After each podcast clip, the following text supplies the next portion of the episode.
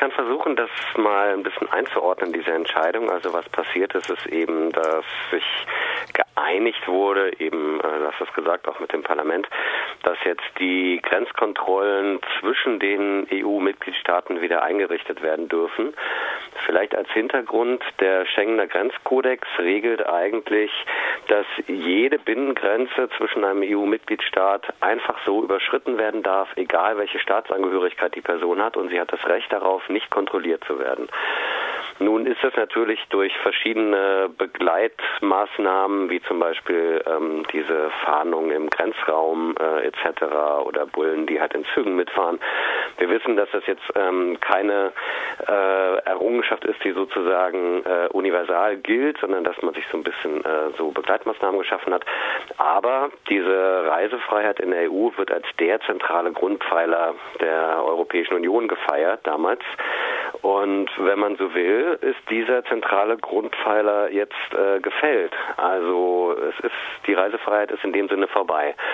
Ähm, man muss sagen, also diese temporären Maßnahmen, die jetzt eingesetzt werden dürfen, hat es schon immer gegeben, vor allen Dingen aus Frankreich, Spanien und Deutschland, die halt zum Beispiel anlässlich von Gipfelprotesten kurzerhand die Grenzkontrollen wieder eingerichtet haben und ähm, dann eben Personen kontrolliert haben, rausgezogen haben und Ausreise- oder Einreiseverbote verhängt haben.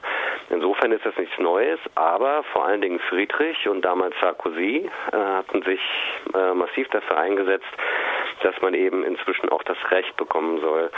Anlass waren damals äh, Migrationsbewegungen, vor allem aus Tunesien über Italien, aber auch äh, Griechenland, was ja gerade von der EU im Bereich Migration ziemlich viele autoritäre Maßnahmen diktiert bekommt.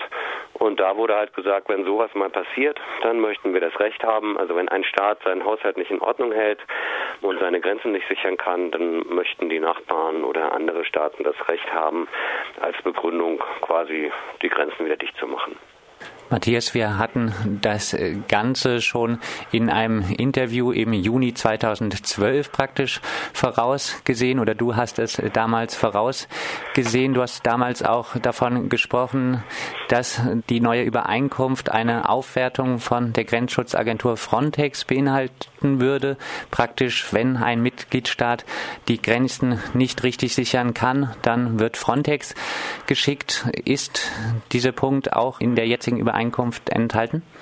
Na, Frontex wird in dem Sinne nicht geschickt. Man muss sagen, die jetzige Übereinkunft ist ja auch nur Teil von verschiedenen anderen Übereinkünften.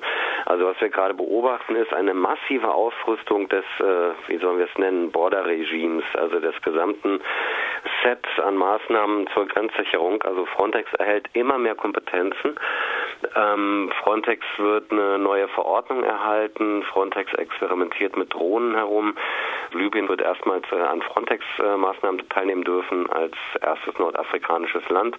Also Frontex ist sozusagen die Exekutivagentur. Direkt hat Frontex, die Grenzschutzagentur Frontex mit dem Schengener Abkommen eigentlich gar nichts zu tun oder mit dem Schengener Grenzkodex, weil der Schengener Grenzkodex ist für die Binnengrenzen, also die Grenzen zwischen den 27 Mitgliedstaaten und Frontex ist eigentlich für die Außengrenzen zuständig. Also insofern äh, dürfte Frontex sozusagen gar nicht äh, sich mit den Binnengrenzen befassen, tun sie aber. Also es gibt diese Begleitmaßnahmen, von denen ich eben sprach. Zu den Begleitmaßnahmen gehört, dass damals verabredet wurde, okay, wir schaffen die Schlagbäume ab, keine Grenzen mehr.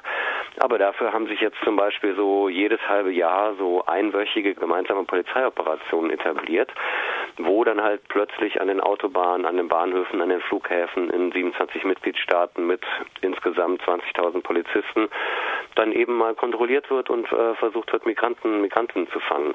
Und an solchen Maßnahmen ist auch Frontex beteiligt, was wiederum eigentlich gegen die Errichtungsanordnung von Frontex verstößt.